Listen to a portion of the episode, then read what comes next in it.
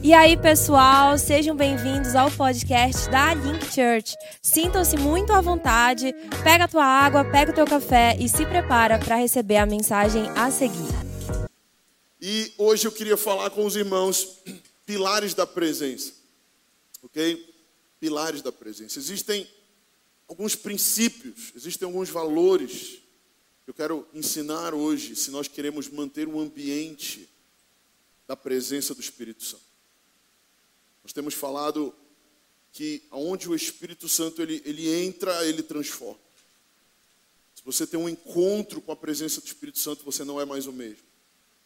Agora, uma vez que eu recebi uma, uma visitação do Senhor, eu tive uma experiência com o Senhor, e agora, o que, que eu faço? O que, que eu posso fazer? Hoje eu quero falar sobre alguns pilares da presença aí. E eu sei que nem todas as igrejas hoje modernas tem falado sobre esse assunto e eu sei que o foco da maioria das igrejas hoje é a pregação. E óbvio, para mim, a pregação do evangelho é muito importante, ela é necessária, mas quando nós vamos estudar a palavra no Antigo Testamento, nós vamos ver que Israel tinha o foco na presença. Óbvio, eles cresciam ouvindo a Torá, o garoto judeu ele crescia ouvindo a palavra que é é, a Torá é, é, são alguns livros do Antigo Testamento que o judeu ele ia sendo ensinado desde pequenino, né? Então o judeu ele obviamente tinha isso, mas é muito importante nós entendermos que o foco estava na presença e, e a arca da aliança é, é, é esse importante é, elemento da palavra que vai justamente apontar para a presença de Deus manifesta na terra. Só que eu vejo que hoje muitas igrejas têm o foco na palavra, e isso, de certa forma, é bom. Outras igrejas têm o foco somente no mover do espírito. E, e o que eu tenho falado é que nós precisamos encontrar esse equilíbrio entre palavra e espírito, porque tudo que Deus faz, diga comigo, tudo que Deus faz, Ele faz pela palavra e pelo espírito. Então, é essa união entre a palavra e o mover do Espírito que geram avivamento, que gera glória de Deus nas nossas vidas, transformação, e que de alguma forma nós somos mudados e nós passamos também a mudar ambientes e mudar relacionamentos e mudar pessoas. Eu quero hoje compartilhar com você, eu queria que você abrisse sua Bíblia em 1 Crônicas, capítulo 13. Nós vamos introduzir uma história aqui, que ela está em 1 Crônicas 13, mas também está em 2 Samuel, no capítulo 6. Mas eu queria ler a de 1 Crônicas 13, ou 1 Crônicas 13. E é quando Davi, ele está trazendo de volta a Arca da Aliança para a cidade santa, para Jerusalém, e ele decide colocar a arca, que é esse símbolo da presença de Deus, ele decide colocar em cima de uma carroça de bois. Quantos já leram essa passagem? Levanta a mão, só para eu ter uma ideia, ok. Várias pessoas. E naquele momento que eles estão atravessando certo lugar, o boi tropeça. E quando o boi, um dos bois tropeça, os bois tropeçam, Zá, que é um cara que está cheio de boa vontade, ele coloca a mão e tenta segurar a arca, mas naquele momento a Bíblia diz que ele é fulminado e ele morre. E o que é mais interessante é ao passo que Uzá é fulminado, o Obed-Edom é abençoado. Eu quero ler com você, quem achou 1 Crônicas 13, 9, diga achei. Vamos lá. Quando chegaram à ira de Quidom, estendeu Uzá a mão à arca para segurar, porque os bois tropeçaram. Então a ira do Senhor se acendeu contra Uzá e o feriu por ter estendido a mão à arca e morreu ali perante Deus. Desgostou-se Davi, porque o Senhor irrompera contra Uzá, pelo que chamou aquele lugar Perez Uzá, até o dia de hoje. Temeu Davi Deus naquele dia e disse: Como trarei a mim a arca de Deus? Pelo que Davi não trouxe a arca para si, para a cidade de Davi, mas fez levar a casa de Obed-Edom, o geteu, e assim ficou a arca de Deus com a família de Obed-Edom. Três meses em sua casa, o Senhor abençoou a casa de Obed-Edom tu, e tudo o que ele tinha. Diga amém. Diga glória a Jesus pela palavra dele. Que interessante que, ao passo que um é destruído, o outro é abençoado. Eu não sei quantos aqui, em algum momento, já participaram de uma reunião ou de um culto, onde você está é, é, na reunião e tem uma pessoa que está sendo extremamente tocada pelo Espírito Santo. Tem uma pessoa que ela está chorando na presença do Espírito Santo, ela está entregue na presença do Espírito Santo. Né? E ela está cantando, ela está louvando, ela levanta suas mãos, né? ela se prostra, ela se ajoelha, ao passo que tem outra pessoa, às vezes, do lado dela, que está tipo. E muitas vezes, talvez você se pergunte, poxa, que acontece isso? Porque tem uma pessoa que ela está sendo totalmente transformada, ela está tendo uma experiência com o Espírito Santo, e tem outras que não estão, porque isso acontece. Sabe, eu tenho visto que alguns ficam indiferentes diante da presença, enquanto que outros honram a presença. Eu quero te perguntar, você é daqueles que, quando o Senhor está, quando nós estamos cultuando a Deus, quando nós estamos adorando a Deus, será que você é daqueles que honram a presença? E você intencionalmente levanta suas mãos, e você intencionalmente começa a falar palavras de dentro do seu coração, da sua alma para Deus. Ou será que você se mantém indiferente àquilo que está acontecendo? Eu estava hoje de manhã no culto e eu estava sentado bem aqui, tinha uma moça bem aqui do meu lado. E, eles, e, e a banda começou a tocar um louvor que eu não conhecia. E eu acho que eles tocaram esse mesmo louvor, não sei se alguns conheciam, mas eu não conhecia esse louvor. E quando você vai na igreja e está tocando um louvor que você não conhece, é, é, é normal que você fique meio tipo, ok, não conheço esse louvor e tal, e agora o que eu faço? Aí tu tenta acompanhar na letra, mas não dá tão certo. Precisa ouvir algumas vezes até você começar a engrenar no louvor, né? Sim ou não?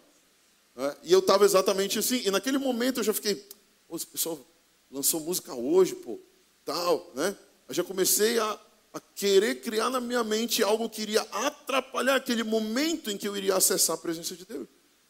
Só que a moça que estava do meu lado, ela conhecia a palavra, a, a música, e ela começou a cantar eloquentemente. Ela começou, é, eu não sei a música, então não posso repetir, mas ela começou a cantar, ai, tal, levantar a mão e louvar a Deus. E eu fiquei ouvindo assim.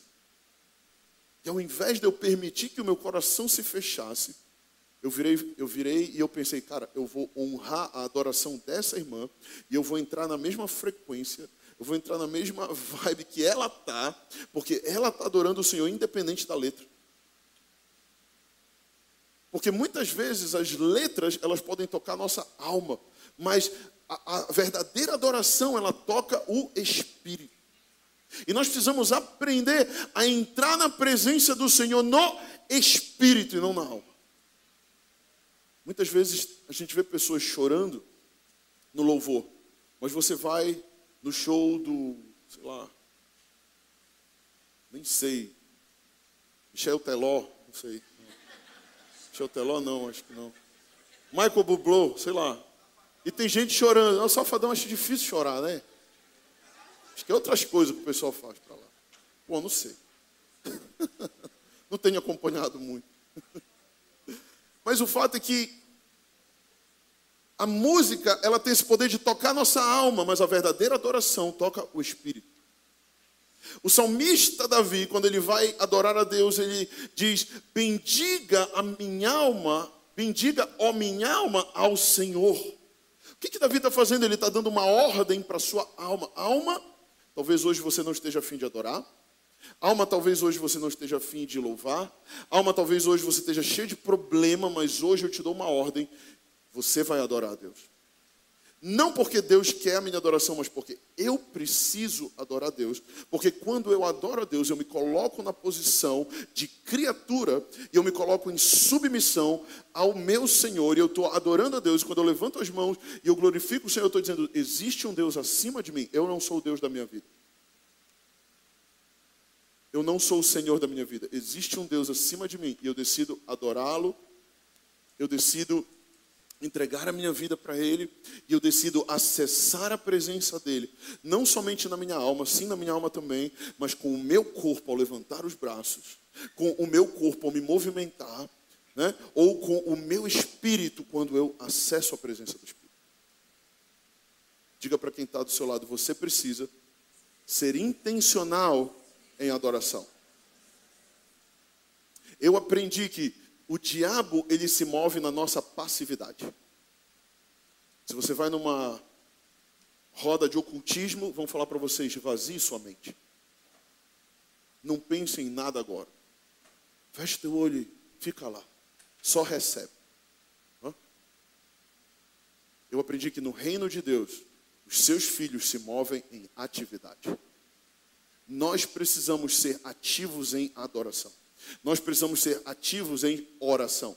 Nós precisamos ser ativos em abrir a palavra, e conhecer a palavra, e ler a palavra. E ainda que a minha alma não esteja com vontade, eu vou dizer como Davi, como salmista: bendiga a minha alma ao Senhor.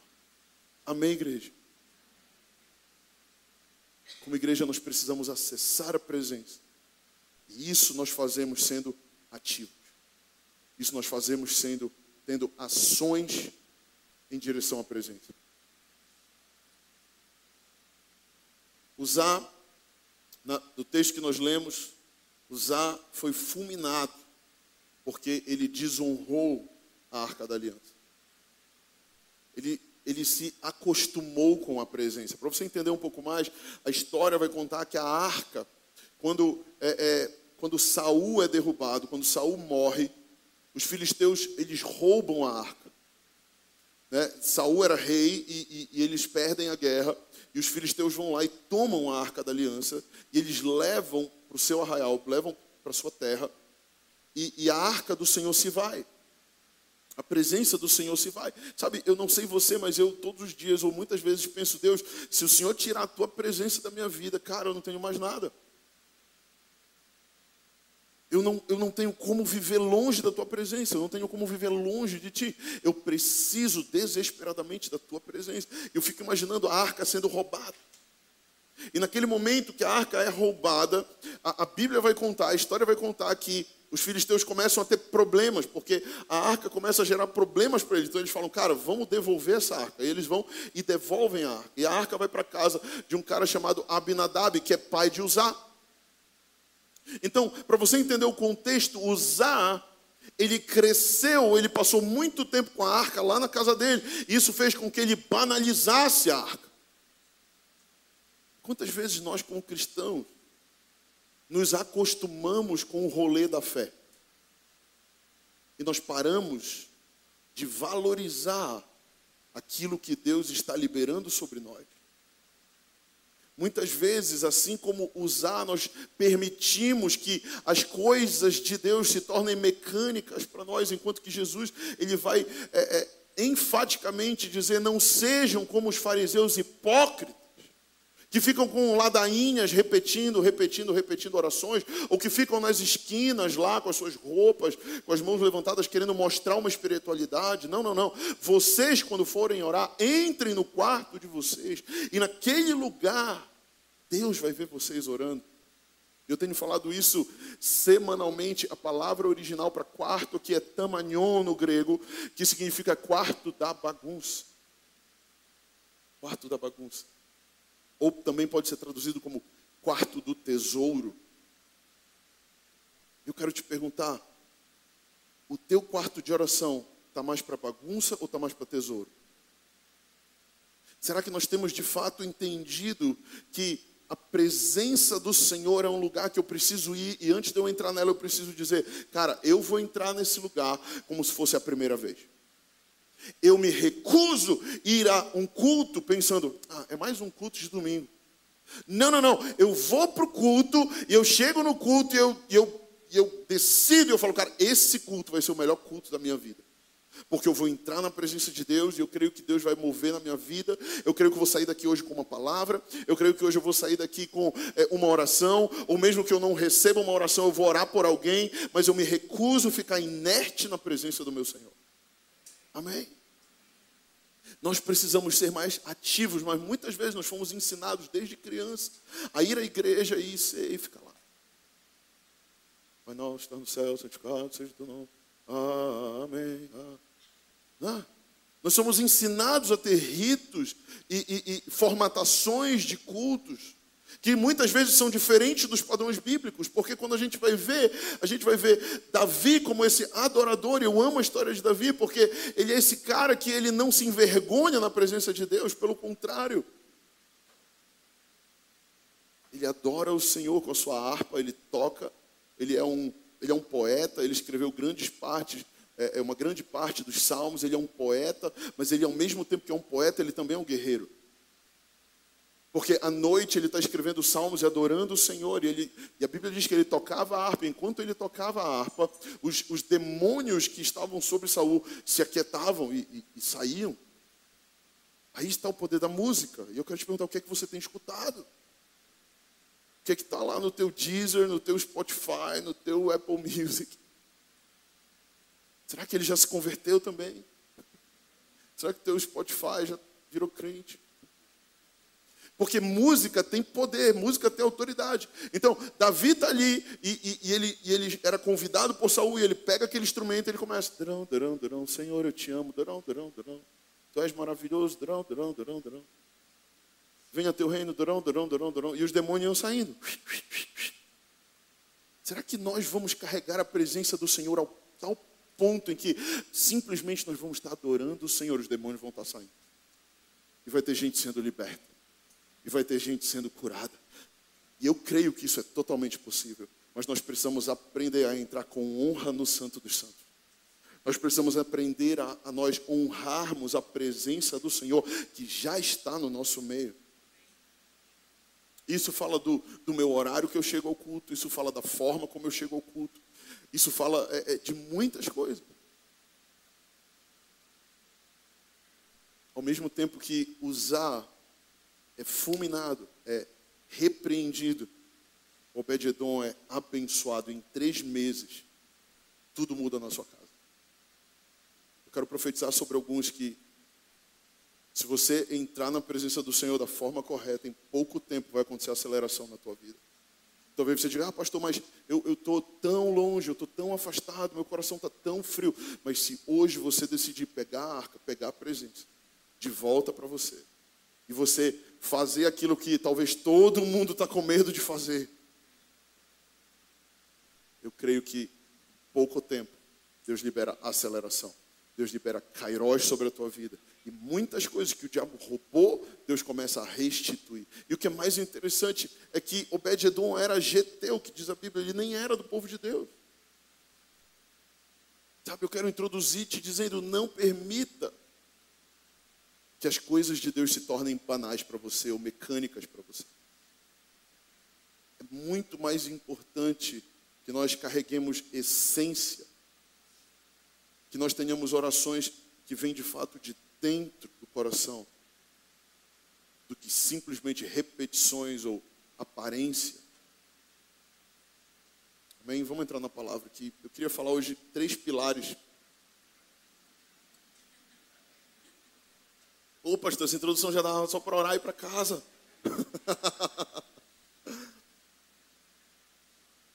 eu nem vou prometer que eu vou ser breve, porque eu posso mentir, o pastor não pode mentir. Então, Eu queria falar com vocês três pilares de uma cultura da presença. E o primeiro pilar, você precisa entender nessa tarde, é a bondade de Deus como nosso alicerce. Diga comigo, a bondade de Deus como meu alicerce. O diabo não somente é acusador do homem, mas ele também é acusador de Deus. E muitas vezes ele vai lançar sobre você um peso de culpa, ele vai tentar lançar sobre você vergonha, ele vai tentar falar para você: olha, você não é capaz, você não é digno, você não pode. Mas ele também acusa Deus. E a gente vai ver isso lá no Éden. Satanás acusando a Deus e dizendo para Adão: Adão, Deus não é bom. O diabo indaga Adão e pergunta: Foi isso mesmo que Deus disse? De certo, não morrereis? O que é interessante é que lá no início de tudo, Deus deu o Éden e falou: Olha, vocês podem comer de todas as árvores do jardim. Fiquem à vontade. Tem 999 mil árvores. Isso não está na Bíblia, eu estou chutando o número. Tem 999 mil árvores, mas tem uma que você não deve tocar. A árvore do conhecimento do bem e do mal você não deve tocar. Se você comer dessa árvore, vocês vão morrer. Aí o que, que o diabo fala para o homem? Não é bem assim. Se você comer, não vai morrer. Né? Se Deus fosse bom de verdade, Ele tinha deixado tu comer de todas as árvores. Se Deus fosse bom de verdade, Ele não tinha te tolhido dessa uma árvore. Quantas vezes o diabo vai tentar refutar a verdade de que Deus é bom? Quantas vezes o diabo vai tentar te provar de que Deus ele não é bom? Ah, tá vendo? Se Deus fosse bom com você, você não tinha perdido emprego. Ah, se Deus fosse bom, aquele teu ente querido que você orou não tinha morrido. Ah, se Deus fosse bom, você não estaria enfrentando essa doença. Se Deus fosse bom, você não estaria com esse problema ou aquele problema. Muitas vezes o diabo vai tentar plantar no nosso coração o fato de que Deus não é bom. Lá em João capítulo 8, versículo 44, diz que o diabo ele é o pai da mentira. E uma das suas grandes artimanhas é tentar dizer que Deus não é bom. Sabe, eu há uns anos atrás eu, eu recebi um batismo de amor do Senhor. Eu lembro que a minha irmã Verena chegou comigo, Verena ela é profeta e Deus usa ela bastante no profético. Ela chegou comigo anos atrás e falou assim: Vi, é, eu estava orando e Deus me disse que vai te dar um batismo de amor. Aí eu falei: O quê? Onde é que está na Bíblia esse negócio de batismo de amor, Verena? Não inventa. De onde tu tira essas coisas e tal? E não dei muita moral para ela. E aí eu lembro que passou um tempo, papai. E aí passou um tempo, e a Maíra engravidou do Noah, nosso primeiro filho, nosso filho mais velho. E cara, eu lembro o dia que o Noah nasceu. Eu peguei aquele garoto no meu colo. Com aquela cara de joelho. Toda a família dizendo, é a cara do pai. Eu falando, você é a cara do pai. aquela cara de joelho. E deu aquele choro. Meu irmão, naquele dia, eu senti um amor que eu nunca tinha sentido na minha vida. As mães, quando estão gerando, elas já começam a sentir aquele amor, já desde o ventre, né? Começa a puxinho crescer. Aí, oh, meu filho e tal. Te amo, bebê. O homem não tem tanto essa consciência quando o bebê está na barriga da mãe. Eu lembro que quando a Maíra estava grávida, eu, tinha dias que eu estava trabalhando na correria, eu nem lembrava direito que ela estava grávida. Aí do nada, caramba, eu vou ter um filho, mano. Do nada eu lembrava, eu vou ter um filho. E aí bate aquela insegurança, aquele medo. E eu lembro quando o Noah nasceu, eu pego aquele garotinho no meu colo, cara. Eu olho para ele, eu, eu, recebo esse batismo de amor, porque eu olho para ele, eu falo, filho, eu te amo tanto.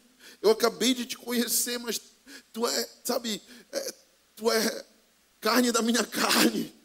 Sabe, eu, é, a minha união com a tua mãe te gera, e agora eu estou com aquele bebê no meu colo, eu estou sentindo um amor sobrenatural sobre a minha vida.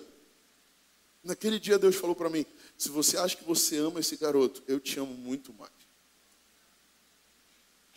Sabe, e todos os meus filhos, eu falo todos porque já são um bocado, e todos eles, em cada um deles que nasceu, Deus nos trouxe uma bênção diferente. Eu sei que muitos pais de primeira viagem, um dos medos, um dos é, temores é, cara, será que vai faltar alguma coisa? É, como é que eu vou suprir? Principalmente os homens ficam né, com essa labuta na cabeça, com essa guerra na cabeça. Será que eu vou conseguir suprir materialmente? Será que eu vou conseguir pagar a escola? Né, será que eu vou conseguir né, comprar leite que está caro, fralda, esse negócio?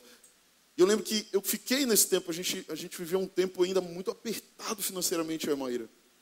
Eu lembro quando Noah nasce, Deus ele, ele começa a fazer coisas sobrenaturais na nossa vida. Sabe? E em cada filho meu que nasceu, eu vi uma dispensação mais profunda do amor de Deus. E cada filho nosso que nasceu, Deus selou com algo na nossa vida. Eu lembro que a Maíra ela estava grávida, a gente morava num apartamento muito pequeno. Era aquele tipo de apartamento quando a gente ia receber visita, tinha que ser revezamento. Tinha uma visita lá em casa e batia alguém lá, Aí eu falava, tá, o outro já está descendo para você subir, tá bom? Você chega lá, toca na mão e sobe, beleza? Revezamento. Era muito pequeno, era um quarto, uma cozinha com sala já e tal. E eu lembro, cara, a gente não tem onde botar a criança, vai ficar no nosso quarto. E a gente começou a orar e começou a sonhar com algo maior. Só que a gente não tinha condições financeiras. E eu lembro que do nada, um dia minha cunhada liga para a Maíra. E a gente morava nesse apartamento, ele era muito pequeno, mas era da minha sogra. A gente não pagava aluguel. E aí a, a minha cunhada liga para a Maíra e fala: Maíra, olha, eu estava pensando aqui, você, vocês vão ter neném agora, né? E por que tu não vende esse apartamento da mamãe? Aí a, aí a Maíra vira para ela e fala, mas, mas Tatá, é, esse apartamento também é teu. Ela, não, não, vende. Vende, dá entrada no apartamento para vocês, depois a gente vê, fica, fica em paz. Sabe, qual a probabilidade de alguém abrir mão de uma herança em vida para sua irmã? Sabe, para que.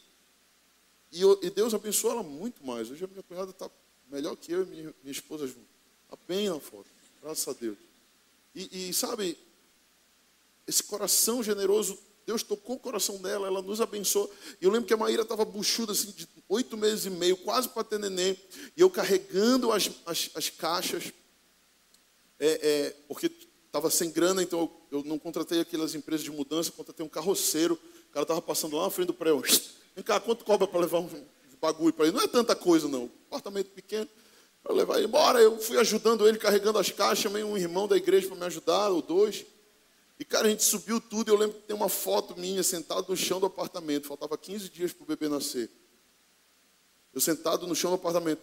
Eu não tinha nada arrumado, nada pronto. Mas eu tinha uma convicção que Deus estava nos abençoando para um novo tempo. E eu lembro que, cara, naquele dia eu, eu virei para o céu e falei: Pai, tu és bom. Sabe, eu queria te falar que esse é um dos maiores pilares para mim do Evangelho do Senhor, é que Deus, Ele é bom e Ele me ama como um filho amado. Sabe, lá em Romanos capítulo 2, versículo 4, a gente vai ver dizer isso. E ele diz assim: Ou desprezas a riqueza da sua bondade e tolerância e longanimidade, ignorando que é a bondade de Deus que te conduz ao arrependimento. Não é a lei que te faz te arrepender, não é a punição que faz tu te arrepender, é o encontro com o amor e com a graça de Deus que faz o pecador olhar e falar: Cara, eu não era merecedor de nada disso. Nada do que eu tenho eu mereço, nada do que eu tenho eu paguei, ou eu, eu, eu deveria receber nada, mas ainda assim o Senhor me olhou com amor e Ele decidiu me abençoar. Sabe, eu quero hoje profetizar sobre a tua vida esse batismo de amor sobre você, porque é esse amor que gera arrependimento, é esse amor que gera transformação de caráter, é esse amor incondicional, sobrenatural, profundo, cortante, que muda o pecador, que transforma o pecador, e é esse amor que nós recebemos que instaura uma plataforma para que nós possamos fluir na presença do Senhor, porque Deus não tem como liberar é, é, presença se não houver gratidão no nosso coração. Quantas vezes eu viro para Deus e falo, Deus, obrigado, Senhor. Obrigado pela Link Church, obrigado pelos membros. Tem uns chatinhos, mas amém. Obrigado por eles também. tem uns meio doido, amém, obrigado, que a igreja que não tem doido não é igreja, amém. Eu lembro lá em Brasília tinha uma irmã que ela era, ela era especial, é Patinho, ela era especial. Eu acho que ela é especial, não sei se ela era, né? mas eu lembro que a gente estava no culto, e aí no meio do culto, mano, rolando a adoração dela, era uma adoração muito incrível, assim, nunca vi na vida. Ela estava aqui, ela estava louvando a Deus, e do nada, ela, meu irmão, metia uma pomba aqui, ela começava, e aí ela ia, ia correndo a igreja. Era maior o tempo, dava para correr em volta. E no louvor, mano, ela ficava lá, velho. Aí os obreiros chegavam com meu pai, meu pai era pastor, pastor, o que, que a gente faz? Meu pai falou, deixa ela, não mexe com ela. Essa é a forma dela adorar a Deus, deixa ela adorar. Enquanto não estiver atrapalhando ninguém, escandalizando ninguém, deixa ela. Ah, pastor, tem uns irmãos escandalizados, tá bom, paciência, deixa ela adorar o Senhor.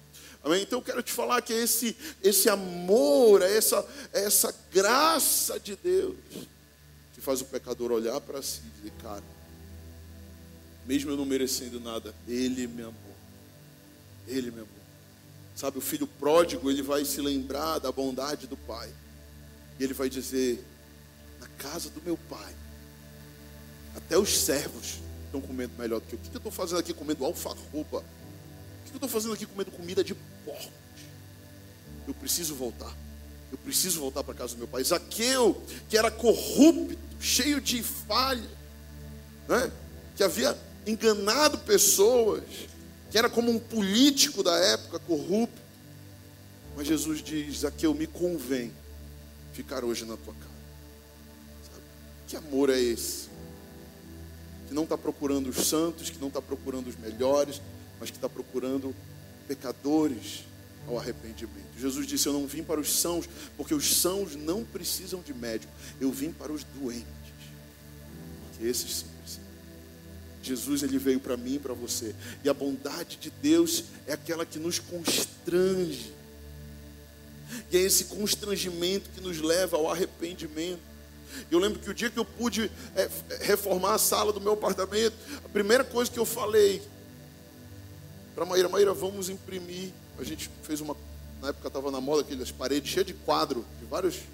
Vocês lembram dessas paredes que eram um monte de quadro, várias molduras de formato diferente, tamanhos diferentes? A gente botou um monte de foto legal e tal. Aí eu falei, vai ser cafona, mas eu não estou nem vendo.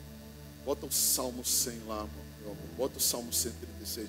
E aí eu lembro que nós colocamos o Salmo 136, 1, tem graças ao Senhor, porque Ele é bom, porque o seu amor fiel dura para sempre.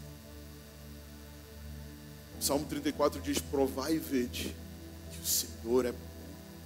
Ele é bom, Ele é bom e não importa, não importa o que você está vivendo agora, não importa é, qual é a fase da tua vida, eu quero te dizer: Deus continua sendo bom.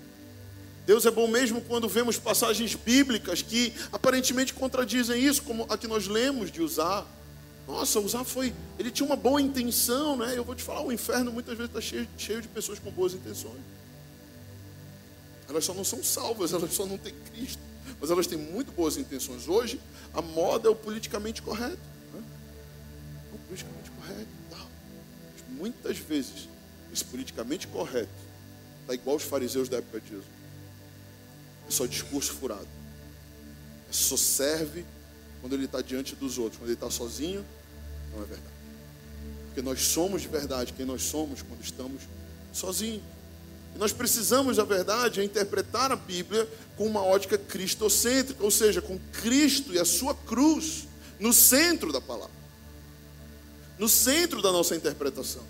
Cristo deve ser sempre o nosso ponto de partida para interpretarmos a palavra, seja no Antigo Testamento, seja no Novo Testamento. A Bíblia, ela é completamente a palavra de Deus, de capa a capa. Quantos creem nisso? A Bíblia ela é a palavra inerrante do Senhor. Quantos creem nisso? Eu creio nisso. Mas o plano de Deus se torna completo com a vinda de Jesus. Muitas pessoas leem o Antigo Testamento e não compreendem. Porque o Antigo Testamento sem o Novo ele está incompleto. E o Novo sem o Antigo também. Eles precisam estar unidos para que se complete. Tudo que vemos no Antigo Testamento vão ser sombras, alegorias e tipos daquilo que viria no Novo Testamento. O Velho Testamento não tem sentido sem a completude do Novo, e o Novo também não tem sem a completude do Velho. Eu quero te dizer que em toda a Bíblia nós vamos ver o caráter de Deus. E o caráter dele é de um Deus bom, é de um Pai bom. Lá em Mateus capítulo 7, versículo 7 em diante, nós vamos ver pedir e dar-se-vos-á Buscai e acharei. Batei e abri-se-vos-á, pois todo aquele que pede, recebe. O que busca, encontra. E aquele que bate, abrir-se-lhe-á. Ao qual dentre vós é o homem que, se porventura o filho lhe pedir pão, lhe dará pedra. Ou se lhe pedir um peixe, lhe dará uma cobra. Ora, se vocês são maus, sabem dar boas dádivas aos vossos filhos, quanto mais o vosso Pai que está nos céus dará boas coisas aos que lhe pedirem. Se eu que olho para o Noah, para o Judá, para o Zion, e falo, filho, o que você quer ganhar de, Natal, de Papai do Céu? Aí eles viram, Noah, Noah cheio dos 30, papai, eu quero um relógio. Eu quero um igual aquele seu da Apple. Eu falei, filho, tu vai ter que comer muito arroz com feijão ainda, é um desses. Aí um dia eu falei isso para ele, quando a gente sentou na mesa para comer, ele falou, pai, pode encher. O quê? Arroz com feijão, enche aí meu prato. Tu não falou que eu tenho que comer arroz com feijão? Eu falei, filho, não era literal, enfim. Eu quero dar para meu filho o melhor. Eu sei que não é momento de dar para ele um relógio desse. Tem muita utilidade para ele ainda. Querer dar? Quero. Devo? Ainda não. Nós pais precisamos entender isso. Ainda assim, o Senhor Jesus diz que eu sou um pai mau, que eu sou mau. Por quê? Por que, que ele diz vocês que são maus? Porque nós somos pecadores, nós somos falhos. E ainda nós sendo pecadores, ou nós sendo falhos, ainda assim nós queremos dar o melhor para o nosso filho. Quanto mais o nosso pai. Eu quero te perguntar o que, é que você precisa. O que, é que você tem buscado no Senhor? Eu quero te dizer, Ele é bom. Ele quer te dar. Talvez Ele ainda não te deu porque não é o tempo. Porque não é a hora. Porque assim como Noah pediu um relógio que eu julgo que ainda não é o momento oportuno para ele ter, talvez Deus diga, olha, não é o momento oportuno de você viver isso, fazer aquilo. Talvez você ache que você sabe o que é melhor para você, mas nós não sabemos.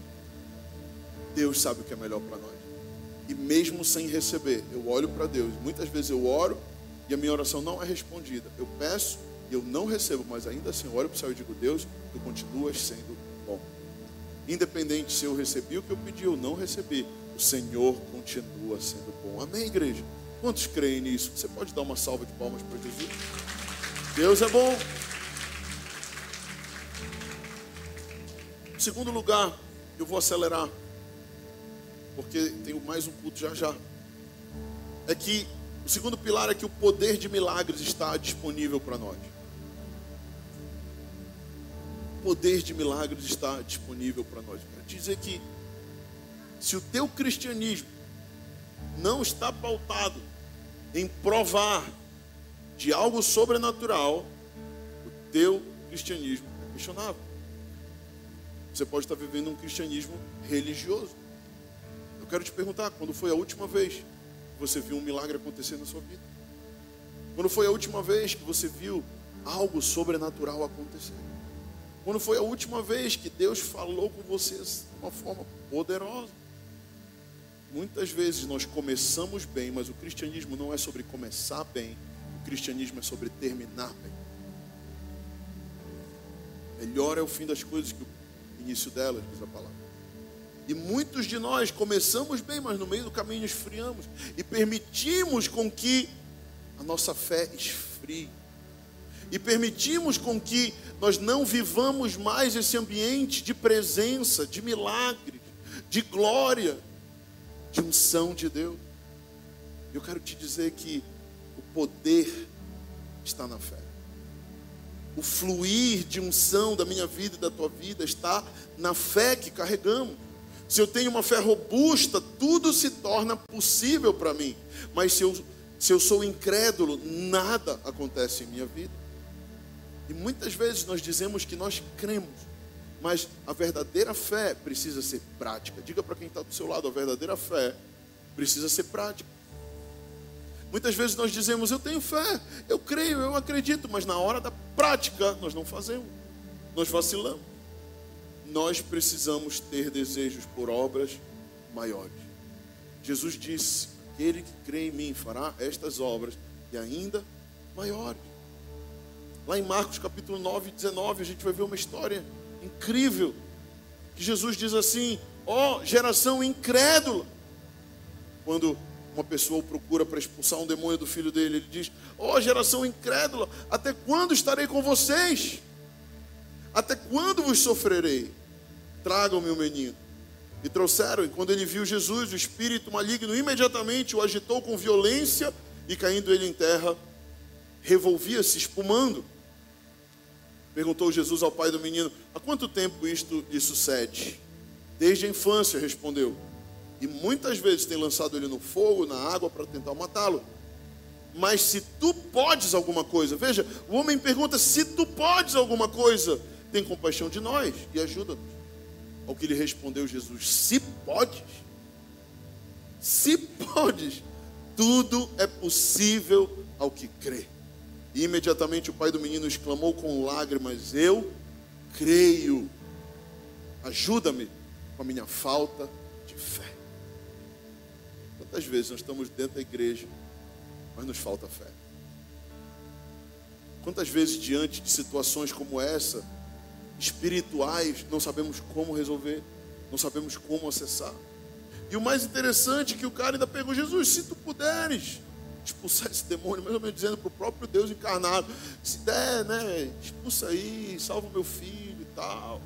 E Jesus o responde com uma exclamação, se podes, tipo, cara, eu não só posso tudo como tu podes se tu creres.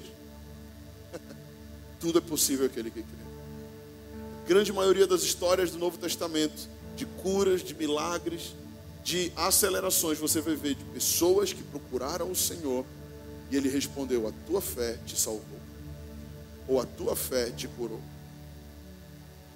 Vai, não peques. Nossa fé, ela precisa ser robusta ao ponto de tocar o coração de Deus. E essa fé atrair os milagres do Senhor para a nossa vida. A Bíblia diz que sem fé é impossível agradar a Deus. Sem fé, nós não agradamos o Senhor. Mas ao passo de que, se eu tenho muita fé, eu agrado o Senhor. Tiago vai dizer que a fé sem obras, ela é morta. E por isso que a nossa fé, ela precisa se converter em ações diárias.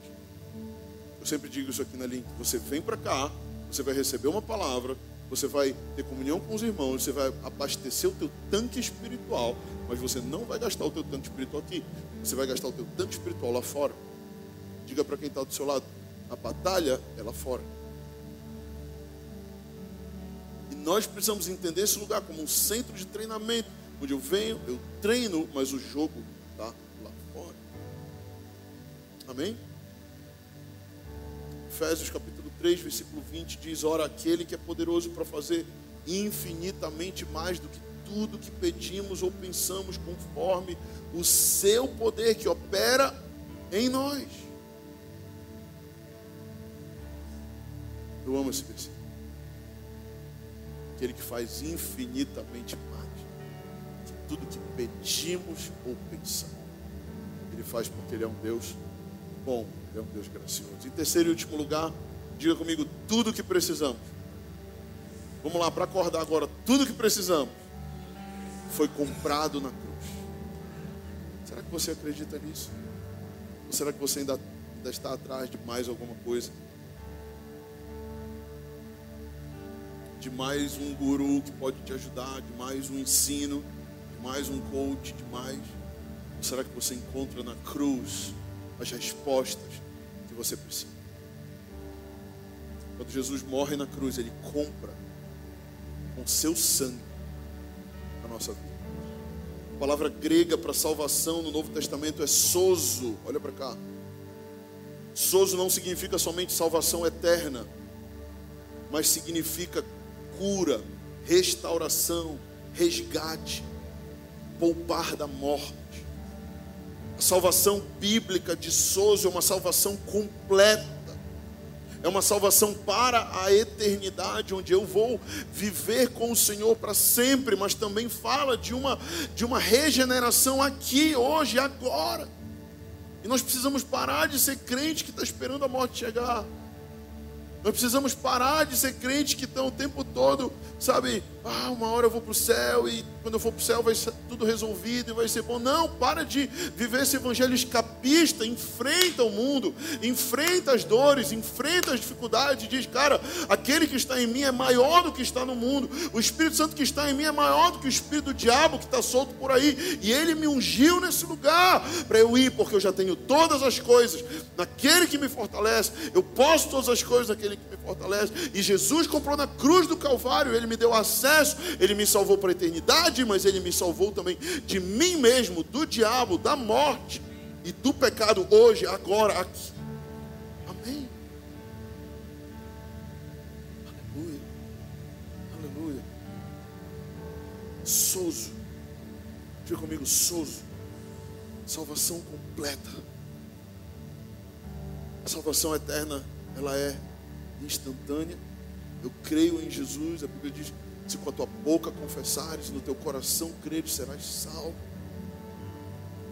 Então a salvação ela é instantânea, ela é rápida. Eu creio, eu recebi a mensagem do Evangelho, eu acreditei, eu criei, eu confessei com a minha boca, criei, por isso falei, confessei com a minha boca, eu sou salvo para a eternidade, mas a transformação é um processo. Diga comigo, a transformação é um processo. Processo de uma vida. 2 Coríntios 2,18 vai dizer, mas todos nós, com o rosto descoberto, refletindo como um espelho a glória do Senhor, somos transformados de glória em glória, na mesma imagem, como pelo Espírito do Senhor. Ele está dizendo aqui que nós somos é, é, transformados de glória em glória na mesma imagem. Que imagem é essa? A imagem de Jesus. Hoje estamos refletindo como, como por um espelho, entenda? O espelho nessa época não é o espelho de hoje. Hoje nós temos um espelho que reflete muito bem quem nós somos, né? Você olha e você vê de forma quase perfeita no espelho. Mas naquela época o espelho era como um metal que refletia uma imagem turva. E muitas vezes hoje nós nos olhamos e nós falamos, cara, eu ainda sou uma imagem turva de Jesus. Eu ainda não sou a imagem perfeita dele, porque eu estou num processo de transformação de glória em glória. Amém? Quando Cristo morre na cruz, ele compra para nós o acesso à salvação, mas também a transformação de dentro para fora. Eu encerro com o texto de João, capítulo 3, versículo 3, quando Jesus tem um encontro com Nicodemos. E ele diz: A isto respondeu Jesus: Em verdade, em verdade te digo: se alguém não nascer de novo, não pode ver o reino de Deus. Perguntou-lhe Nicodemos: Como pode um homem nascer sendo velho? Pode porventura voltar ao ventre materno e nascer por uma segunda vez? Respondeu Jesus: Em verdade, em verdade te digo: quem não nascer da água e do espírito, diga comigo, da água e do espírito, não pode entrar no reino de Deus. O que é nascido da carne é carne, o que é nascido do espírito é espírito. O que é nascido da carne é o nascido de Adão. Todos nós nascemos de Adão, da carne, do ventre materno, mas os que nascem do espírito são aqueles que nasceram da água e do espírito. A água que Jesus está falando é o batismo. E o nascer do espírito é o batismo com o Espírito Santo. Isso consiste o nascer de novo. Aqueles que nascem da água e do Espírito. Amém, igreja?